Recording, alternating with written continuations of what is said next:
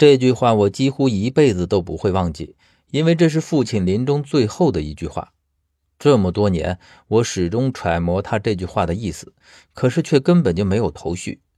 如今这句话被另一个人写在了我的日记本中，让我再次注意到这句话的不同寻常。我看着这几个潦草的字体，突然觉得一阵莫名的寒意从脊背缓缓地爬上来，仿佛这是一句诅咒盘踞在我的眼前一样。我看了看别处。却找不出究竟丢了些什么东西，于是最后也只好作罢。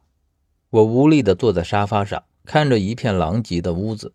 我在洛阳没有仇家，而且从丢失的东西来看，这人好似也是冲着人形翡翠的事来的。正在我觉得一筹莫展的时候，突然门被打开了，我看见薛正在门外站着，而且他已经从打开的门缝看见了满屋子的狼藉。我惊异，他怎么来了？他却依旧面无表情地说：“当时疯子在场，我不好和你一道，所以就跟着你们过来了。”他见了这满屋子的狼藉，也丝毫不惊讶，只是说：“掌握着重要的线索，就要随时有发生这样事的准备。”我偏头问他：“你你也经历过？”可是薛却摇摇头，虽然他说的是一句很自负的话。可是从他嘴里说出来，就变得很是寻常，没有丝毫做作和自负的味道。他说：“哼，没人敢动我的东西。”我哑然，于是便不再说话。薛又说：“基本上，在去找魏大良城之前，要再去一次龙潭峡谷北沟是定下来了。现在，疯子估计正在和明老商量这件事儿。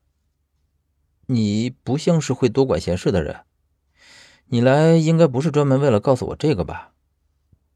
我在想，要不要和你们一起去龙潭峡谷北沟？难道这也能让你犹豫？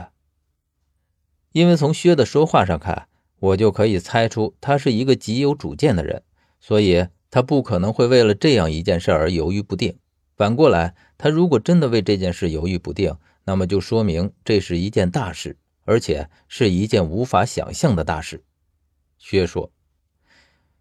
我想知道，你们到了北沟地下陵墓，究竟看见了什么？下面当真是空的吗？我不知道他为什么要问这个，于是我反问：“你亲自去看看不就知道了吗？反正下面也是一座空墓，下去不费吹灰之力，根本就难不到你。”薛却摇着头说：“我不能去，或许这一次你能带着我去，但是……”我想知道里面的情况。你在里面究竟看见了什么？我看他一眼，平静地说：“我说过了，下面什么也没有。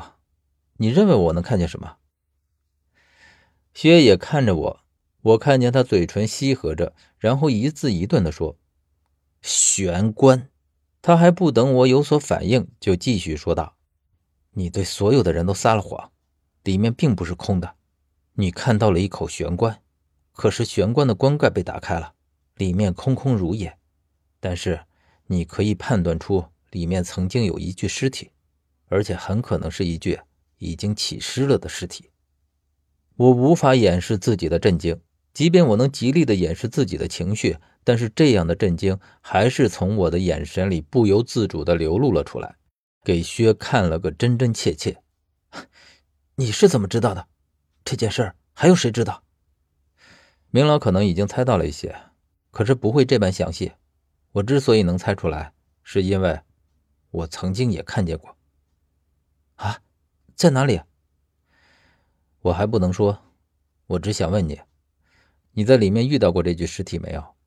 你们去的时候，这个墓是否还处于完全封闭的状态？我回想着当时的情景，打盗洞一直都是由宁环负责。当时好像也没有听他说到过一些不寻常的地方，而我们进去之后，里面也没有看到其他的痕迹，所以如果让我来说，里面当时肯定是密封，没被打开过的。当然，这些我也不能完全保证，毕竟人外有人，山外有山，进去还能不留下丝毫痕迹的人也是有的。